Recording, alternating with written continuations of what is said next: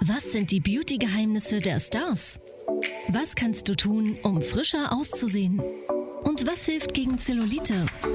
Herzlich willkommen bei deinem Beauty Doc Podcast mit Dr. Nils Freitag. Wenn dich die Themen Schönheit, Ästhetik und Kosmetik auch so faszinieren, bist du hier goldrichtig. Freue dich jede Woche auf frisches Insiderwissen vom Profi. Und jetzt ganz viel Spaß mit deinem Beauty Doc. Herzlich willkommen zu dieser wirklich geilen Folge.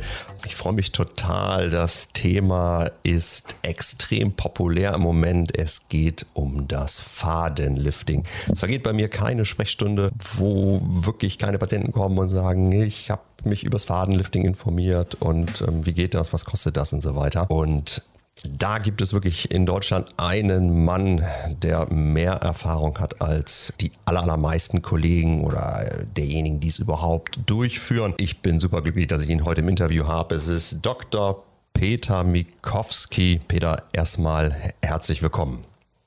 Ja, ich äh, freue mich, dass das heute das geklappt hat. Wir kennen uns ja jetzt schon etwas länger und äh, dass wir uns auf diesem Weg jetzt sehen, finde ich total schön. Wir haben ja schon mal ein Interview gemacht auf Mallorca, was wirklich sehr, sehr schön war. Und insofern freue ich mich besonders heute, dich da Peter, das ja, Video. Also, dass wir uns heute hier treffen. Ja, Peter, das Video mit dir ist das beliebteste Video auf meinem YouTube-Kanal. Also, das interessiert die Leute mal wirklich. Ja. Ich freue mich immer, wenn ich hier auf meinem kleinen. Ich freue mich immer, wenn ich hier auf meinem ja. kleinen Board so Knöpfe drücken kann. Und deswegen kommt jetzt das Beauty Dog Interview. Das Beauty Dog Interview. Peter, erstmal zu deiner Person, damit die Zuschauer auch verstehen, warum ich so aufgeregt bin, dich heute hier zu haben. Peter ist Facharzt für Chirurgie, zusätzlich Facharzt für plastische Chirurgie. Du prüfst in deiner Funktion auch noch Ärzte im Rahmen ihrer Weiterbildung, ähm, machst sehr viele ästhetische Verfahren, operativ und nicht operativ. Du trainierst Ärzte, du bist Speaker, du bist Referent, warst viele Jahre Oberarzt in der plastischen Hand- und Wiederherstellungschirurgie in Essen, warst am Ende deiner Krankenhauskarriere Chefarzt in Münster und hast dich 2012 entschieden, deine eigene Praxis zu gründen. Ja, bist inzwischen wirklich der Experte für Fadenlifting in Deutschland. Also ich hoffe, ich habe nichts vergessen. Das war jetzt eine wirklich lange Liste. Großartig, dass du heute hier bist. Vielen Dank. Gerne. Du bist auch derjenige, der mich im Fadenlifting ausgebildet hat und auch weitergebildet hat. Wir treffen uns ja die letzten Jahre immer wieder regelmäßig. Erzähl mal, wie lange machst du das Fadenlifting? Jetzt etwa seit acht bis zehn Jahren. Das war eine spannende Geschichte im Prinzip, weil ich bin darauf aufmerksam geworden durch Patienten, die regelmäßig nach Russland geflogen sind, um sich dort behandeln zu lassen. Das Thema hat mich interessiert und ich habe dann in Deutschland recherchiert und im Prinzip niemanden gefunden, der Wissen weitergeben konnte, beziehungsweise seriös praktisch angewandt hat. Und dann begann die Odyssee. Ich bin dann äh, in viele Länder, äh, Moldawien, nach Russland, nach Georgien geflogen und habe mich dort weitergebildet und vor allen Dingen immer den wissenschaftlichen Ansatz bei allem gesucht. Und so sind wir heute an, auf einem Standard, der sich sehen lässt. Lass uns zu Beginn mal ganz kurz erklären, was ist ein Fadenlifting überhaupt? Also unter Lifting stellen wir uns ja irgendwie Facelift vor, Haut im Gesicht, irgendwie straffen. Aber das ist ja in aller Regel so die Vorstellung. Erzähl mal, was ist ein Fadenlifting? Ein Fadenlifting hat im Prinzip zwei Funktionen. Die erste Funktion ist die regenerative, das heißt eine Neubildung von kollagenem Bindegewebe wird erzeugt. Eine zweite Komponente ist mechanischer Art. Das heißt, der Faden hat in diesem Fall kleine Widerhaken, die eine mechanische Zugwirkung auf das Gewebe machen. Diese beiden Komponenten zusammen machen den Erfolg eines sogenannten Fadenliftings aus. Eingebracht werden die Fäden auf verschiedene Art und Weise, also entweder durch Kanülen oder auch durch teilweise scharfe Nadeln. Das heißt, ganz grob gesagt, haben wir zwei Arten von Fäden. Die einen mit Widerhaken, die dann auch tatsächlich eine Zugwirkung entfalten können und die anderen ohne Widerhaken, die dafür da sind, das Gewebe im Grunde aufzubauen. Stimmt's? Richtig. Wie sieht denn so ein, also ich, wenn man sich das jetzt mal vorstellen, wenn man so einen Faden noch nie gesehen hat. Ich denke, dass die meisten beim Fadenlifting wahrscheinlich an die Fäden denken, die so eine Zugwirkung entfalten. Das heißt mit diesen kleinen Widerhäkchen. Wie sieht so ein Faden aus? Beschreib den mal. Also zur Veranschaulichung habe ich dir einige Fäden mitgebracht und auch mal Kanülen zur Ansicht. Mhm. Das heißt, das Ganze kann zum Beispiel so aussehen. Also für die, die uns jetzt ähm, im Podcast sehen, müssen wir es noch beschreiben. Für alle anderen, ähm, die auch das Video haben, da sieht man es. Beschreib mal, was hältst du in der Hand? Ich halte jetzt hier eine Kanüle in der Hand, wo ein Faden im Hohlraum der Kanüle verläuft und von außen geführt durch diese kleinen Schwämmchen gehalten wird. Diese Kanüle wird in die Haut, in die richtige Schicht eingebracht und nach Entfernen der Kanüle bleibt der Faden im Gewebe so, wie wir ihn platziert haben wollen. Okay, das heißt, ich muss als Arzt. Aber auch eben halt andere Formen. Das ist zum Beispiel ein Faden, der am Ende eine scharfe Nadel hat. Was man hier sieht, ist, dass der Faden kleine Widerhaken hat. Peter hält jetzt das erste Nädelchen, was er in der Hand gehabt hat. Da hat man eigentlich nur die Nadel selber gesehen. Das ist für einen Arzt, da steckt es einfach rein. Wenn er die Nadel rauszieht, ist der Faden dann im, bleibt der Faden dann im Gewebe. Und jetzt ähm, kann man sich das eigentlich so vorstellen: Das ist eine Nadel mit, dem, also sag ich mal, deutlich dünner als eine Stricknadel und am Ende ist im Grunde, es sieht aus wie eine Angelschnur, richtig? Ja, ein bisschen. So, mhm. wenn man so ein bisschen Nylonartig, ne? Ist, genau, wird dieser Faden über diese scharfen Nadel eingebracht. Mhm. Es gibt jetzt hier verschiedene Variationen. Das gibt es ähm, mit einer Kanüle auch, das gibt es in mhm. verschiedenen Stärken. Aber das ist das Grundprinzip. Wenn du jetzt diesen Faden anfasst, wenn ich mir jetzt eine Angelschnur vorstelle, die ist ja glatt. Das ist ja so ein glatter Nylonfaden. Das ist jetzt bei diesem Faden ja. wahrscheinlich nicht der Fall, ne? Nein, du spürst, wenn du hier drüber gehst, die einzelnen Widerhaken. Mhm. Das ist sehr schön zu ertasten. Mhm.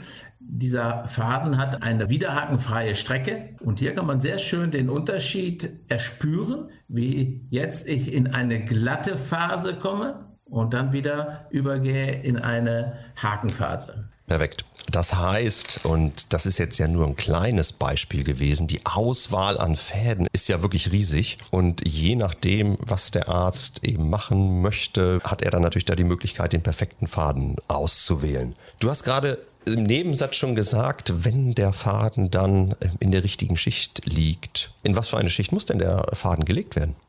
Also grundsätzlich haben wir ja folgende Schichteinteilung. Wir haben die Haut, wir haben das Unterhautfettgewebe und wir haben dann in der Regel eine Faszienschicht, die den entsprechenden oberflächlichen Muskel einhüllt. Sehne. Und darunter geht es dann nochmal weiter mit den tiefen Fettschichten und auch den kritischen Strukturen wie Nerven und Gefäßen. Und der Faden wird bei allen Zugfäden in die Unterhautfettschicht eingebracht. Mhm. Es gibt hiervon einige seltene Ausnahmen, die für spezielle Fäden gelten, aber das Grundprinzip ist so, wie ich es gerade erklärt. Und in dieser Schicht muss der Faden sein, um seine Wirkung zu entfalten. Ist er zu oberflächlich, zieht er die Haut ein und macht von außen sichtbare Einziehungen. Wir nennen das Dimpling. Das tut auch weh und es gibt Verziehungen, die wir nicht wollen. Mhm. Kommen wir zu tief, hat der Faden keinen Angriffspunkt und verliert komplett seine Wirkung. Er hat dann nur noch den regenerativen Effekt, aber nicht mehr die Zugwirkung. Also die Schicht ist wie im Leben ja. entscheidend. Kostet Geld. Du musst in der richtigen Schicht sein. Bringt dann, bringt, bringt dann, weh, bringt dann wenig. okay. Fadenlifting, man hat das Gefühl, das macht doch heute jeder, oder nicht? Also Man hat nicht nur das Gefühl, dass es so ist, es ist so. Also ich glaube, als Kunde, wenn du dich jetzt für Schönheitsbehandlung interessierst, du kommst ja fast nicht mehr drum herum, dass irgendeiner dir einen Fadenlifting andrehen möchte. Man sieht da Videos, wo Leute, die wir fachlich überhaupt gar nicht kennen, noch nie auf irgendeinem Kongress gesehen haben oder sonst irgendwas, äh, dann bei Insta, YouTube versuchen zu erklären, wie easy das alles ist und äh, was für eine Wundertechnik sie da jetzt ausgegraben haben, sodass man als Arzt ja eigentlich schon ein bisschen mit den Ohren schlackert. Erzähl mal, wie ist jetzt die aktuelle Situation mit dem Fadenlifting? Wer bietet es überhaupt an und wer darf das eigentlich? Und auf die Qualität können wir hinterher nochmal zu sprechen kommen, so deine Tipps bei der Auswahl des Behandlers, aber erzähl mal ein bisschen was zur Situation. Also das ist ein Thema, das mir sehr am Herzen liegt. Die Entwicklung der Fäden ist sehr rasant. Und wir haben im Prinzip zwei Komponenten. Wir haben auf der einen Seite gute Qualität, die wir brauchen. Und wir brauchen Anwender, die es verstehen, den Faden richtig zu indizieren. Das heißt, wir müssen Hintergrundwissen haben, um wirklich erfolgreich zu sein. Und das ist heutzutage eben nicht mehr gewährleisten, wo jeder ohne eine fundierte Ausbildung sich an das Fadenlifting begibt. Das ist hochkritisch, denn der Faden funktioniert nur dann, wenn er in der richtigen Schicht ist und richtig eingebracht ist, wenn der richtige Faden für den richtigen Patienten ausgewählt wird und wir mit der richtigen Technik Komplikationen vermeiden. Und vor allen Dingen als Anwender, wenn es Komplikationen gibt, in der Lage sind, diese auch zu beherrschen. Ein ganz wesentlicher Punkt. Und wir haben inzwischen über 150 Anwender und es werden abenteuerliche Protokolle auf den Markt gebracht, die es nicht ermöglichen, für jeden sicher diesen Faden anzuwenden. Des Weiteren kommt ein hygienischer Anspruch, der nicht immer gewährleistet ist. Und äh, ganz abenteuerlich wird es dann, wenn von Kosmetikerinnen solche Fäden gelegt werden. Ich glaube, die, die 150, die du jetzt angesprochen hast, das waren jetzt tatsächlich 150 äh, Firmen, die Fäden ah, anbieten. Ja, ja, ja, nein, nein, nein, nicht, äh, nicht Ärzte. Das sind weit mehr. Ja, ich glaube, das ganz große Problem ist, dass ähm, Fadenlifting im Moment extrem populär wird und jeder versucht im Grunde damit noch irgendwie Geld zu verdienen völlig unabhängig davon, ob er qualifiziert ist oder nicht. Und ich äh, glaube, das Problem genau. ist, je unqualifizierter du bist, desto weniger ahnst du auch nur, wie gefährlich das eigentlich ist, was du da machst. Man kann auch wirklich klar sagen, das ist ein Problem der Gesetzgebung, dass den Leuten das nicht klarer verboten wird. Vor allem die Komplikationen sieht ja dann nicht mehr der Behandler, wenn er unqualifiziert ist. Ne? Das sind dann ja die Patienten, die dann plötzlich bei dir landen, bei mir landen, kreuzunglücklich, wo du dann gucken musst, ja, wie du wieder die, die Kuh vom Eis kriegst. Ne? Es geht auch ganz schlichtweg um juristische Haftungsansprüche. Klar. Okay, also schwieriges Feld. Ich glaube, da kannst du uns vielleicht am Ende noch ein paar Tipps geben, worauf man äh, als Patient denn mal so am besten achtet. Diese Fäden. Wo kommen die, wo, komm, wo kommen die her? Kommen die aus Georgien oder was, Nein, das, was die, das für Material?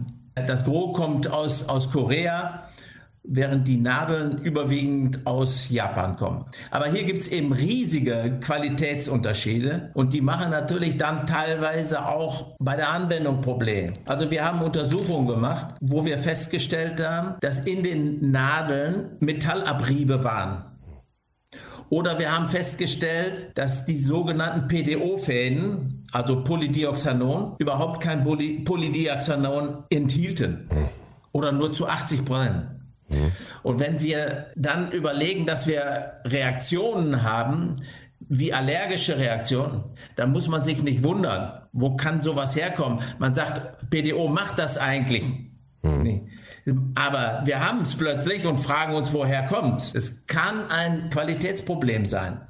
Das ist was, was tatsächlich der Anwender ja in aller Regel gar nicht weiß. Also, ähm, auch, nee, auch der Kunde weiß es nicht. Ne? Das heißt, der Kunde vertraut natürlich seinem Anwender, dass das wahrscheinlich alles irgendwie in Ordnung ist. Man sollte schon ein bisschen im Thema stecken, ne? um auch zu wissen, welche Firmen gehören zu den renommierten Firmen. Auch im Einkauf für den Arzt kostet Qualität nun einmal Geld. Die Fäden müssen sorgfältig geprüft sein, die müssen umfangreiche Tests durchlaufen, was Reißfestigkeit angeht, was allergisches Potenzial angeht, was solche Dinge angeht, hygienische Aspekte, Haltbarkeiten und so weiter. Auch wir hätten ja die Möglichkeit, billigen Ramsch zu kaufen und in die Unterhaut unserer Patienten einzuziehen, was wir logischerweise nicht tun. Deswegen auch das ganz, ganz wichtig. Der Anwender, der es tut, muss auch in der Lage sein, diese Hintergründe zu verstehen, zu verstehen, was ist die Qualität. Und auch das ist natürlich Bestandteil einer fundierten Ausbildung. Und wenn ich die nicht habe und mir vom Hersteller, der mir die Fäden verkaufen will, mal eben in drei Stunden am Nachmittag zeigen lasse, wie es geht und dann loslege, dann wird es leider kritisch. Also Vielen Dank. Ähm, ja. Ist, man kann es ganz schön zusammenfassen. Ein guter und seriöser Anbieter ist in der Lage, ein, eine Methodik zu verkaufen. Also ein, ein Protokoll, nicht ein Faden an sich. Mhm. Hinter jedem Faden steckt ein spezielles Behandlungsprotokoll. Nur so kann man die Qualität letztendlich sichern. Peter, du hast es jetzt gerade angesprochen, die häufigsten Fäden sind sogenannte PDO-Fäden, Polydioxanon-Fäden. Erzähl mal, was sind so die häufigsten Fäden und ähm, gibt es da noch irgendwelche Alternativen vom Material her? Also es gibt im Prinzip im Moment drei Materialien, die hm, verwandt werden. Alles Materialien, die komplett resorbierbar sind. Es gibt auch nicht resorbierbare Fäden. Das sind Sonderindikationen, sollte man hier vielleicht jetzt erstmal rausnehmen. Resorbierbare Fäden, das bedeutet, ja. dass die Fäden sich von selbst wieder auflösen und genau. nicht ähm, für die Ewigkeit im Gewebe bleiben. Genau. Wir haben neben dem Polydioxanon noch Caprolacton. Mhm. Und wir haben Polymilchsäure. Mhm. Und diese drei Materialien sind im Moment führend am Markt. Sie haben unterschiedliche Eigenschaften. Sie sind vor allen Dingen in ihrer Haltbarkeit unterschiedlich. Caprolacton bleibt länger im Gewebe und bestimmte Induktionen, also sprich Anstoßen von Gefäßneubildung, Kollagenneubildung, findet in jedem Faden unterschiedlich statt. Und man experimentiert jetzt mit verschiedenen Kombinationen von, von Materialien, um die besten Eigenschaften jedes Materials zu kombinieren. Und das ist ein, ein Punkt, der ähm, eine große Zukunft hat und auch noch Veränderungen durchfährt. Manche Materialien wie PDO, also Polydioxanon, sind ja uralt. Das sind ja Materialien, die wir in der Chirurgie als Nahtmaterial schon ewig nutzen. Die sind natürlich bestens, bestens erforscht und können auch als wirklich sehr, sehr sicher angesehen werden. Ja, und bei anderen muss man halt ein bisschen schauen. Ja, also wir haben ja unsere Erfahrungen mit Implantationen. Mhm. In, insofern wissen wir, was wir vom Faden erwarten können und wie die, wie die, wie die Entwicklung wird. Mhm. Das ist eine hochspannende Geschichte. Aber das es wird zu wenig Wissenschaft auf, auf diesem Gebiet betrieben. Ich finde es schön. Merkt dir an, dass du da sehr im Thema bist, dass du da sehr engagiert bist, dass, dass du ein hohes Anliegen hast, ähm, auch die Qualität da zu sichern, auch für die Patienten, weil man natürlich tatsächlich sagen muss, das sind letztendlich die Doofen. Das sind die Doofen, wenn es keine Standardisierungen gibt. Das sind die Doofen, wenn beschissene Materialien angewendet werden. Und das sind die Doofen, wenn sie unwissentlich an einen Behandler geraten, der nicht in der Thematik steckt. Deswegen großartig. Also kann man eigentlich nicht genug betonen, wie wichtig es ist, dass es Leute gibt wie dich, die sich damit auch beschäftigen. Und das muss man sagen, das ist alles eine unbezahlte Tätigkeit. Auch du verdienst, wie ich selber, auch Geld, indem du behandelst. Und das ist Zeit, letztendlich auch die Reisen, Fortbildungen, die dir keiner bezahlt. Also ja, vielen Dank, finde ich, find ich großartig. Ich muss mich nochmal selber loben, dass ich dich hier als Gast eingeladen habe. Ja, aber es ist wirklich wahr, dieses Verfahren hat unglaubliches Potenzial. Und das, das müssen wir in die Welt bringen. Wir müssen mit Missverständnissen aufräumen. Wir müssen klar machen, dass ein Fadenlift kein Facelift ersetzt. Mhm dass es aber eine Lücke zwischen Facelift, OP und anderen konservativen Verfahren schließt. Aber das kann es nur, wenn es erfolgreich ist. Und dafür ist es notwendig, Basis zu schaffen.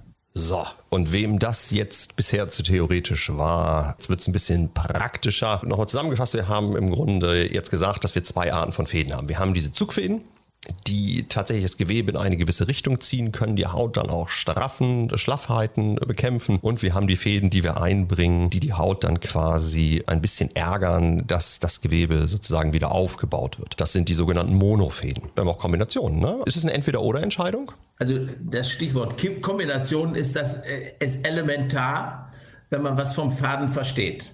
Aber Kombination meine ich jetzt hier in diesem Fall, dass wir andere Verfahren mit dem Fadenlift kombinieren. Und das sind unsere üblichen Techniken, die wir mit Botox haben, die wir mit Fillern haben oder auch mit anderen mesotherapeutischen Maßnahmen. Das sind Kombinationen, die unbedingt wichtig sind, die aus dem Grundverständnis des Alterungsprozesses resultieren. Wir haben im, in der Alterung eine Hautalterung, wir haben Volumenverschiebungen in Plus und Minus und wir haben einen Elastizitätsverlust und Knochenborden, also im Sinne von, von äh, Volumendefiziten, ja. Knochenschwund. Und wir müssen all diesen Erscheinungen gerecht werden. Der Faden, es ist auch so ein Mythos, kann kein Volumen bilden. Nur minimal, das ist aber, spielt letztlich keine Rolle. Und insofern brauchen wir zum Beispiel immer noch Filler. Ob das nun Hyaluronsäure sein muss oder wie ich besser finde, Eigenfett, wenn es geht. Ah, da spricht der Das Schwurk. ist eine andere Diskussion. ja, aber zurückzukommen auf deine Frage. Natürlich kann man Monofäden, also rein regenerative Fäden mit mechanischen Fäden kombinieren, indem man den Monofaden als Vorbereitung des Gewebes nimmt. Also diese Kombinationen sind durchaus in Ordnung du sprichst mir aus der Seele. Ne? Manchmal kennst du wieder wahrscheinlich auch, ne? der Kunde kommt, ist so sehr fixiert auf ein einziges äh, Verfahren und möchte damit all die Probleme lösen. Dann müssen wir so einen kleinen Exorzismus betreiben und im Kopf dann erstmal ähm, das vertreiben, so ein paar Ideen, die vielleicht nicht zielführend sind, dann erstmal vertreiben. Und ich versuche das immer so zu erklären und ich sage immer, schau mal, wenn du jetzt ein Haus renovieren willst und da kommt ein Handwerker, der macht seinen Kasten auf und da liegt genau eine Zange drin. Das ist der Moment, wo du skeptisch wirst. Bei mir ist das immer der Hammer im wo, du skeptisch, wo du skeptisch werden solltest. Ne? Wir brauchen verschiedene ja, ja. Werkzeuge und die Kunst besteht dann darin, dass wie mit Gewürzen, ne? der Koch, der richtig gute Koch weiß, wie er sie kombiniert. Ne? Ja, genau so ist es. Ja, sehr schönes Beispiel. Bei dir in der Praxis, wie alt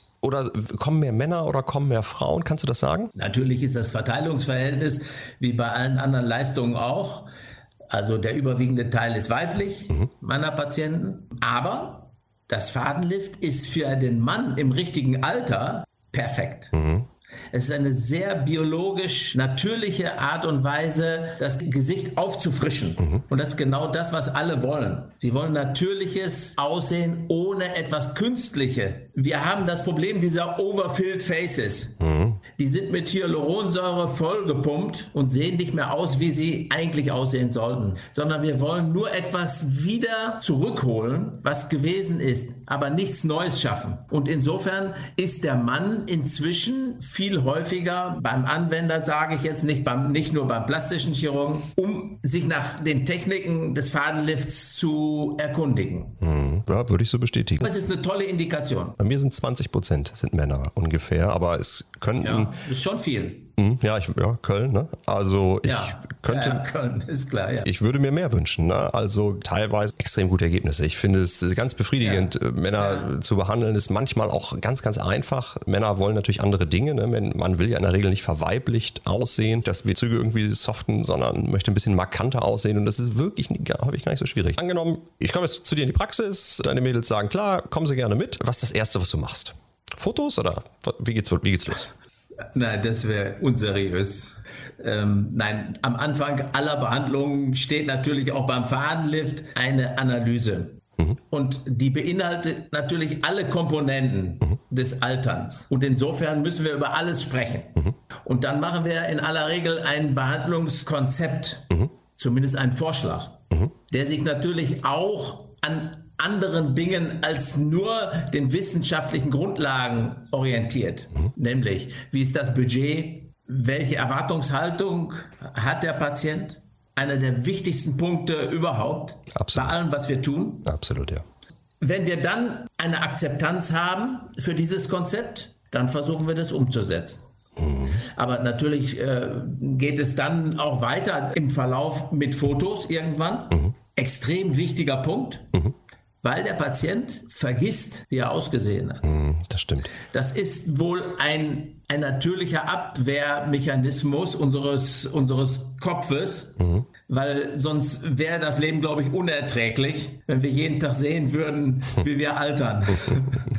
ja, klar. Das also wir verdrängen das und deswegen ist es extrem wichtig, dem Patienten zu zeigen, wie hat es vorher ausgesehen Und welche Veränderungen haben wir jetzt? Es spricht ja für einen sehr natürlichen Prozess, wenn man es kaum sieht aber im Vergleich dann offensichtlich ist. Und insofern machen wir natürlich Fotos vorher, nachher und, und im Verlauf, um das klar zu dokumentieren. Mhm. Super wichtig, ne? Gerade gute Bilder. Ja. Also ich, bin ein Fan von guten Bildern. Ich mache die tatsächlich äh, ziemlich zu Beginn, manchmal auch bevor ich die Patienten sehe, ähm, auch mit so einer Hightech 3D-Kamera, weil mir einfach mhm. wichtig ist, die Patienten nochmal von der Seite äh, anzuschauen und auch mal zu schauen, wie sieht es von der Seite aus, weil wir uns ja in der Regel immer nur von vorne im Spiegel sehen. Also das ist ein wichtiger Punkt, den machen wir zum Beispiel in im Rahmen einer wissenschaftlichen Untersuchung zurzeit, dass wir mit einer 3D-Kamera die Volumenverschiebungen, Zunahmen, Abnahmen festhalten und messen, um festzustellen, welches Verfahren kann was.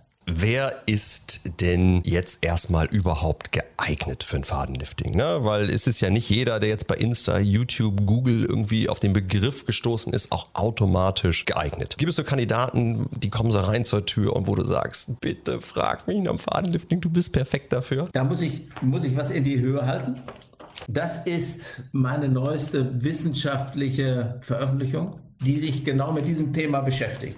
Also ich habe eine sogenannte Typologie erstellt, wo der Behandler sich orientieren kann, um dann algorithmisch ein Behandlungsprotokoll zu entwickeln für seinen Patienten, was immer noch sehr individuell ist. Und darin werden verschiedene Typen charakterisiert, die entweder mehr oder weniger geeignet sind für ein Fadenlifting. Und hier wird dann auch mit einigen Mythen aufgeräumt, die zum Beispiel unterstellt haben, dass das Fadenlift irgendwann zu früh ist. Gibt es natürlich, klar, aber die Grenzen haben sich hier verschoben.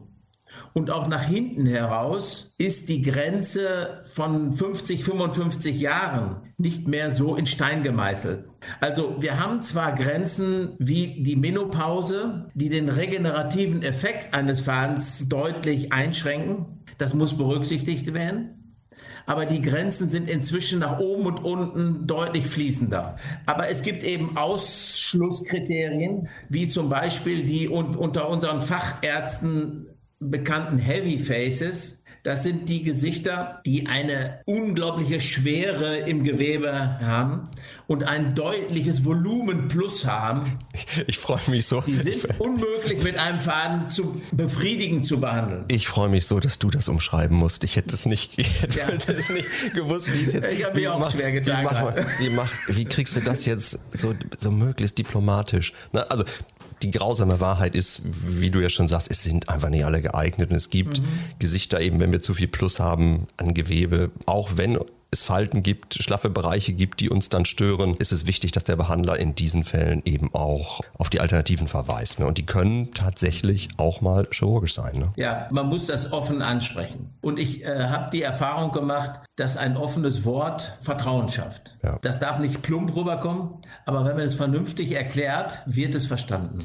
Naja, selbstverständlich. Ne? Wenn das Vertrauensverhältnis zum Behandler nicht gut ist, kann man keinem Patienten raten, sich dort behandeln zu lassen. Ne? Das ist ganz klar. Unser YouTube-Video, was wir gemacht haben vor, glaube ich, zwei Jahren, das hatte, glaube ich, den Titel Facelift statt Operation. Räum mal mit diesem Mythos auf. Kann ein Fadenlifting eine Operation ersetzen? Nein, kann es natürlich nicht, das ist völlig klar. Und, und äh, das war jahrelang auch ein Streitpunkt bei den plastischen Chirurgen, weil angeblich dieses Dogma aufgestellt wurde. Aber es ist Quatsch. Wir haben klare Grenzen und da geht dann auch nur ein operatives Verfahren. Wie auch immer geartet, ob es ob das jetzt mit, mit Fäden gemacht ist oder ob es sogenannte Mini-Lifts sind oder was auch immer. Aber ein Facelift ist auf jeden Fall nicht durch das Fadenlift zu ersetzen. Aber es schließt eben genau dazwischen, wie ich das vorhin schon mal gesagt habe, eine Lücke. Und entscheidend ist die Erwartungshaltung unserer Patienten. Es wird immer wieder gesagt, natürlich, es soll natürlich aussehen, aber viele wollen einfach nicht die Ausfallzeit und viele wollen einfach auch nicht so viel Geld investieren. Stopp. Jetzt wäre der Moment, äh, wo spätestens jeder Patient eingrätschen würde und fragen würde, was kostet denn das Fadenlifting? Oder die Frage, was kostet ein Faden bei Ihnen? Ja, beides einfach zu beantworten. Die Frage, was kostet ein Faden, die kommt einfach so oft, dass wir dann, jeder Profi dann immer an sich zusammensackt und denkt, ach, ich wollte nicht ins Wort ja. fallen, Entschuldigung.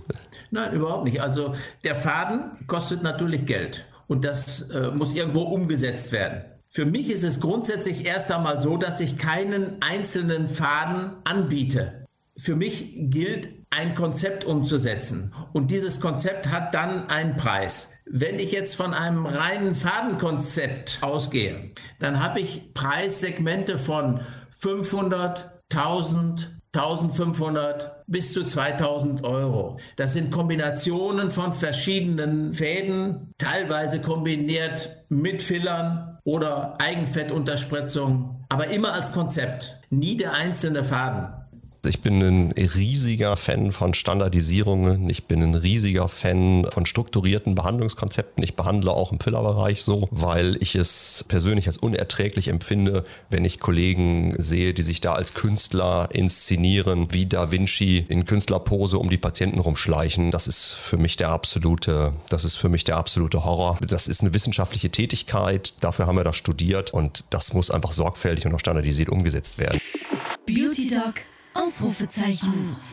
So, ihr Lieben, ziemlich genau 30 Minuten sind rum. Natürlich ist das Interview noch nicht vorbei. Wir sind ziemlich genau an der Hälfte angelangt. Wir haben jetzt darüber gesprochen, was ist ein Fadenlifting überhaupt, was für Fädenarten gibt es, worauf muss man achten, sowohl was die Qualität der Fäden angeht, was die Art und die Erfahrung des Behandlers angeht. Wir haben ein bisschen was zur Geschichte erzählt. Peter hat ein bisschen was zu den Kosten berichtet. Ja, im zweiten Teil des Interviews geht es dann natürlich auch ein bisschen darum, wer ist denn eigentlich nicht geeignet für das Verfahren? Was gibt es denn überhaupt für Risiken, für Nebenwirkungen? Wie lange dauert eine durchschnittliche Behandlung? Muss ich damit mit einer Ausfallzeit rechnen? Muss ich mir Urlaub nehmen? Und natürlich auch, was ist mit besonderen Indikationen? Was ist mit den Augenbrauen? Kann ich den Mund behandeln, die Lippen, die Nase? Wie sieht es am Körper mit der Zellulite aus? Unterlid, Knitterfältchen und so weiter und so weiter. Also freut euch wirklich drauf. Zweiter Teil kommt in genau einer Woche. Peter und ich freuen uns auf dich. Bis dahin. Hat dir der Podcast gefallen? Abonniere ihn jetzt und freue dich jede Woche auf spannendes, frisches Insiderwissen. Der Beauty Doc Podcast mit Dr. Nils Freitag. Dein Podcast rund um die Themen Schönheit, Kosmetik und Anti-Aging.